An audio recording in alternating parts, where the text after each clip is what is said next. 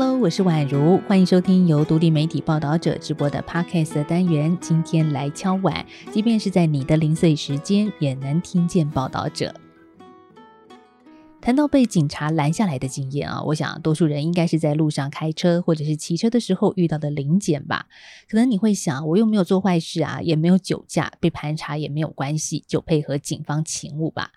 当然，你可以配合，但是呢，也有权利拒绝哦，甚至可以对不当盘查说不，你知道吗？这一集呢，我们就要来关注桃园地方法院在今年的一月三十一号所做出的台湾司法史上首件远警因为盘查本国人而被判有罪的案例，而且呢，刑事法院也首次在判决理由中讨论了这起盘查为何不当。那说到这起案子呢，我们要先一起回到二零二一年的四月份。当时有一位音乐老师詹慧玲，她在前往上课的路上遭到远警拦下盘查身份。张慧玲认为警察的盘查没有道理，所以她当场拒绝配合。而远警的这一方呢，当然也不是毫无理由的。我们事后了解哦，警察当时抱持的想法是，当事人出现的火车站后站啊是犯罪的热点，再加上张慧玲那天呢带着多件的行李，面容消瘦，神情疲倦，所以认定他有毒品犯罪的疑虑。以上就符合了《警察职权行使法》简称《警执法》当中的第六条合理怀疑与指定地点的要求。不过呢，这里我们要先补充的是哦，从远景身上的密录器影像来看，当天詹慧玲是背着随身小包包，那手上提着装着早餐的塑胶袋，跟警方所认为的多件行李，诶，这样的说法是有出入的。好，继续回到詹慧玲，她持续呢被阻挡去上课的路之后啊，就开始对远景骂了一句：“你真的很蠢。”结果随即就被远景以柔道大外哥的方式啊压制在路上。他那个时候放声大叫的画面哦，被路过的人给拍了下来，也因此成为后续诉讼当中的关键证据。所以接下来就是我们在一月三十一号所看到的桃园地院一审宣判远景败诉，其中呢，警察借职务行强制罪的部分，处四个月有期徒刑，得以一天一千元一颗罚金。那另外涉及妨害自由的部分，处以六个月徒刑，但全案仍然是可以上诉的。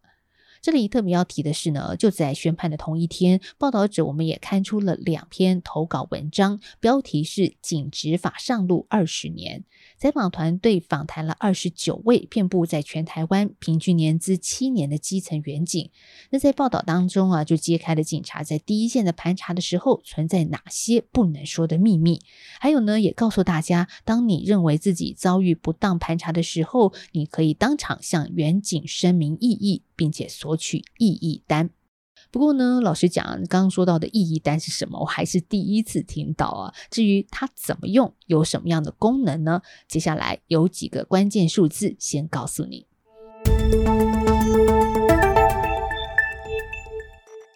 警察职权行使法是从二零零三年起开始实施的。它除了授予警察盘查人民的权利，其实也赋予人民救济的权利。那怎么救济呢？就是说，你可以当场声明异议，向远警索取民众异议记录表，也就是刚刚所提到的俗称异议单，一式有三连。但是呢，在警政署二零一九到二零二一年的统计发现啊，这三年间民众索取异议单的数量总共只有两百九十一张，其中诉愿成功的寥寥可数，那真正告上法院的更是罕见。就算有人想争一口气啊，但是听到诉讼费用动辄十到二十万，通常也就会打退堂鼓了。所以从警执法出现到现在的二十年内，民众索取异议单后进入法院的案件只有二十三件。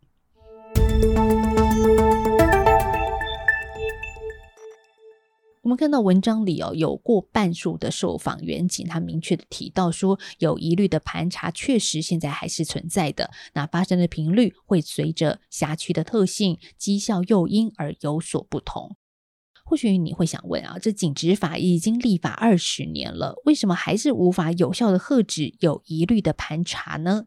好，来这么说吧，这警执法虽然是我国第一部，也是唯一一部针对盘查所订立的法律，但是里头却没有明确指出盘查的具体作为，因此导致了不同远警心中对于合理怀疑的认知大不相同。那么究竟什么是合理怀疑呢？可能大家都想知道啊。那在报道里也特别问了这些基层的远景，就有远景告诉我们说，盘查多了就知道人就是有个面相，常喝酒的人通常眼睛会黄黄的，皮肤会黑黑的，也就是警察呢得从过去的经验法则找出合理怀疑究竟是什么样子。那也有在工业区附近服务的远警说啊，这看到外籍移工的脸，纵使对方没有可疑之处，也会缓缓的靠近观察反应。所以由此可知啊，这些过往的经验和刻板印象，经常会让某一些特殊的族群因为外观和职业特性而被盘查，而不是警方根据当事人的行为去做出判断的。像是在张慧玲案这次的判决书里头，法官就明确讲了，到底什么是所谓的合理怀疑。我就来引述判决书里头的一段话：法官认为，需要有客观之事实作为判断基础，而非警察主观上单纯之臆测或第六感，必须是根据当时之事实，警察依据其执法经验所合理推论或是推理，方可构成合理怀疑。意思就是说呢，警察执勤的时候需要谨慎，单靠第六感是不行的。那这听起来好像也有一点抽象哦。那我们进一步来看。判决书里头也说呢，像从密录器影像里啊，看起来张慧玲当时呢只是白天走在路上，她的外表神色都没有什么异常。还有呢，她没有携带违禁或危险物品，也没有显示出像是逃跑、冲撞警察等等的犯罪征兆，难以符合发动盘查的要件。好，这样子稍微具体化了一点。那我们进一步来看哦，民众被所谓的合理怀疑的情况究竟有多常见呢？我们从张慧玲的事件来延伸，看见她不是个案，因为呢，从二零二一年四月事发到成功起诉的这一年多的时间，张慧玲她在脸书上描述被不当盘查的惊魂记之后，结果呢，陆续有三十多位类似遭遇的民众找她寻求协助，所以这就是为什么我们说呢，一月三十一号法院首次对非法盘查做出进一步的框限和认定有这么重要了。其实要根据《警执法》第二十九条的规定，民众认为远警盘查没有理由，可以当场提出异议的，那也可以要求远警重新审视自己的盘查理由。那如果呢，远警确认民众的异议是有道理的，应该立即停止盘查。那如果呢，认为异议无理，虽然呢是可以继续执行勤务，但是啊，民众得请求远警制作异议单。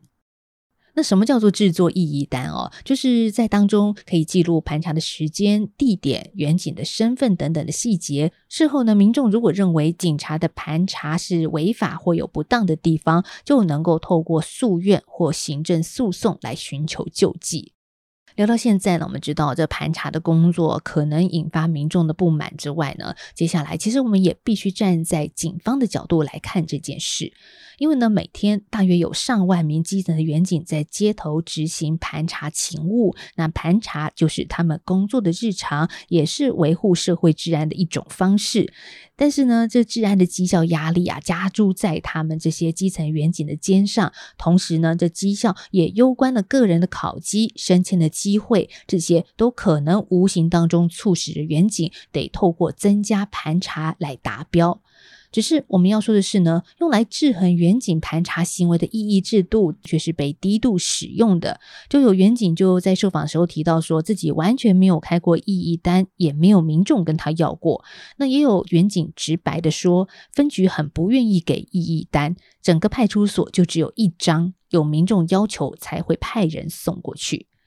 仔细看来呢，警察这样的态度，其实也是因为警执法之内没有课予远警主动告知的义务，再加上民众大多不清楚有拒绝不当盘查的权利，所以这就造成了提起异议的这个制度虽然是存在的，但是却没有多少人知道。那文章中提到啊，大多数的受访员警认为异议制度是人民的权利，支持修法纳入强制告知。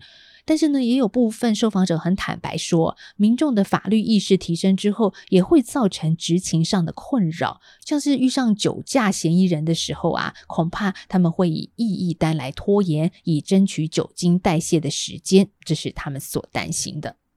那最后呢，我还想提一件啊，大家也不太会知道的事。就是我想你可能有注意过啊，这远警外出巡逻的时候，身上都会带着俗称“小电脑”的警用随身电脑。它的用处就是说，当发现民众违反交通规则的时候，远警就会进入开单系统，输入车号、身份证字号、出生年月日，按下查询键，接着呢，就只要点入右上角的违规举发的按钮，就完成了开单程序。然后呢，你就要乖乖的去缴罚单了。但是接下来有一件事情要告诉你，就是远景的小电脑里哦，其实还有民众的个人资料，像是车籍、驾籍、户籍、职业登记证等等。如果呢从小电脑点入整合查询，就会连接到串联警政、户政资讯的 M Police 系统，也就是大家恐怕会在不知情、未经同意的情况之下就被盘查的远景查看个人资料。那受访的远警就告诉我们啊，这出于维护执勤安全的需求，他都会点进去系统查看前科记录。不少远警也聊到说，把前科作为参考，并且用一个关心近况的语气啊，跟民众展开对话，也是一种执勤技巧。就像是说呢，看见当事人如果有毒品前科的话，他们就会脱口问一句说：“现在还有在吸吗？”只是呢，这时候远景的问话其实已经脱离了原本基于取缔交通违规事项而拦下民众的行为了。平心而论呢，没有人想要因为执行工作而侵犯他人的权益，甚至是吃上官司，对吧？而台湾的警察，就是常年处在有效维护社会秩序和对人民权益的侵犯的拉扯当中。受访的时候，资深远警就有感而发的告诉我们说：“警察本来就是国家对内最暴力的手段，那不用法规限制权力，不仅保障不了民众，也保护不了远警。年轻的远警呢，也希望说，希望法规能够规范的更加明确，法院能够清楚提供法律的指引。”否则啊，这些在第一线执行的远警，仍旧得在模模糊糊的规范里头执勤。那民众呢，也可能因此被警方做出超出合理的怀疑行为而不生其扰。这集我们谈到的文章是《警执法上路二十年》，我会把文章连接放在下方的资讯栏。如果你认为这个内容对你有所帮助的话，希望你可以把它分享出去，让更多人知道。报道者是一个不收广告、没有付费墙的非盈利媒体。你心有余力的话，那希望你可以透过定期定额、单笔捐款的方式来支持我们。我们下次再聊喽，拜拜。